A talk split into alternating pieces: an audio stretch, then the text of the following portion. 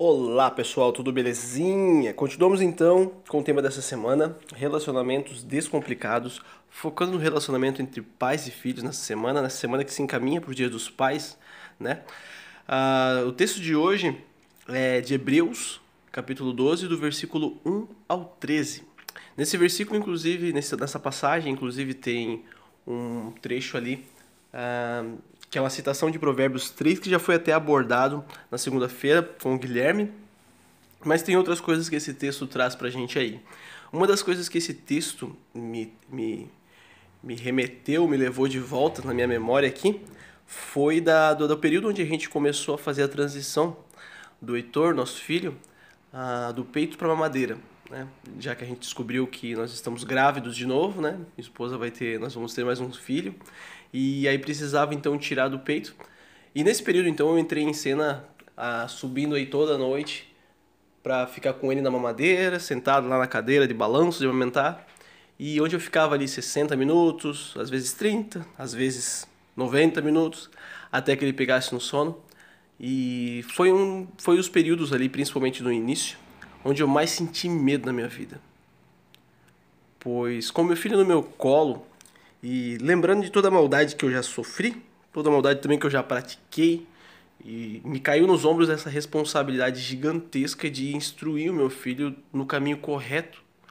E de um medo mais profundo ainda dele não entender talvez os motivos de correções, os motivos de coisas que eu teria que dizer e que eu vou ter que dizer para ele. Todos esses ensinamentos que me vêm na cabeça já agora para falar, pressupondo pela minha vivência, tudo isso me dá medo dele não entender o meu coração, não entender essa minha vontade de protegê-lo, de instruí-lo, de direcioná-lo. Dessa mesma forma, eu imagino, né, já que eu sou um pai humano tão falho e tenho esse medo para com o meu filho, eu imagino muitas vezes o quanto Deus também tem essa vontade, que nós entendamos o coração dele. Não consigo pensar Deus com medo, né? Mas eu imagino sim a ânsia talvez que Deus tenha, o desejo que Deus tenha, justamente que nós entendamos o quanto Ele nos tem como filhos dele. O quanto Ele quer o bem para nós.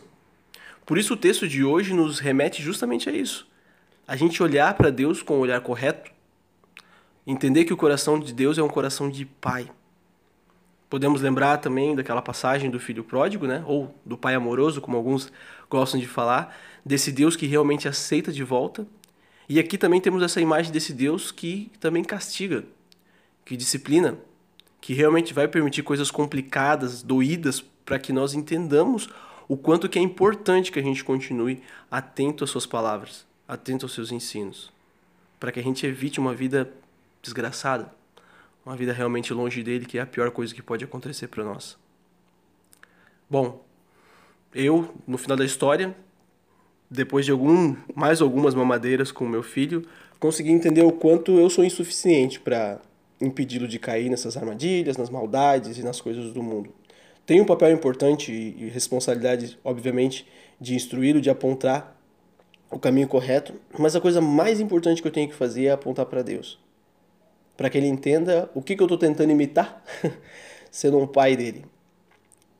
E que a gente também possa fazer isso tanto com os nossos filhos, no que diz respeito a entender a nossa responsabilidade diante dele, a nossa insuficiência, claro, mas a nossa responsabilidade principalmente.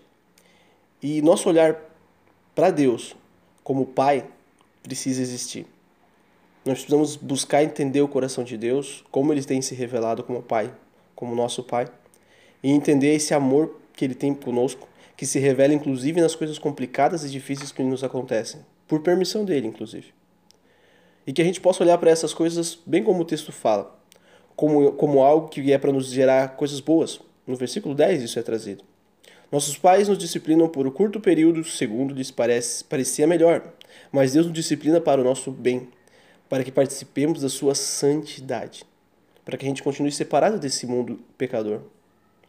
Por isso, que a gente entenda a dificuldade às vezes de estar no momento de sofrimento, de, de tribulação, seja lá qual seja, né? São N as possibilidades. Mas que a gente possa também, lembrando agora o versículo 11, nenhuma disciplina parece ser motivo de alegria no momento, mas sim de tristeza. Mais tarde, porém, produz fruto de justiça e paz para aqueles que por ela foram exercitados. Que a gente possa lembrar, bem como o Hans falou também ontem, Deus é um Deus de confiança. O nosso Deus é um Deus de amor puro. E que a gente possa dar esse passo sempre de novo diante das situações complicadas e difíceis, sabendo que por trás tem um Deus que nos ama, por mais que às vezes a gente não entenda as situações que a gente está vivendo. Isso acabou com um medo no meu coração. Totalmente não, né? Que eu sou humano, né? Mas aliviou muito, me trouxe paz. De saber que eu não tenho que criar o meu filho sozinho. Eu tenho um Deus que é o verdadeiro pai do Heitor, criador dele e criador de mim, que está zelando pelo Heitor, que está cuidando dele. Isso me acalma, me tranquiliza muito. Pois eu sei que eu não tenho que fazer sozinho, né? E mais ainda, isso me deixa tranquilo, pois eu sei que eu também tenho esse pai. Eu sei que eu também tenho um pai que, por mais que coisas complicadas aconteceram, ele estava lá comigo e fez coisas boas depois daquilo. Trouxe paz no meu coração. E eu pude ficar aliviado porque eu não estava sozinho. Que a gente possa seguir nessa semana justamente com esse olhar e com essa certeza no nosso coração. Nós temos um Pai muito amoroso. Amém?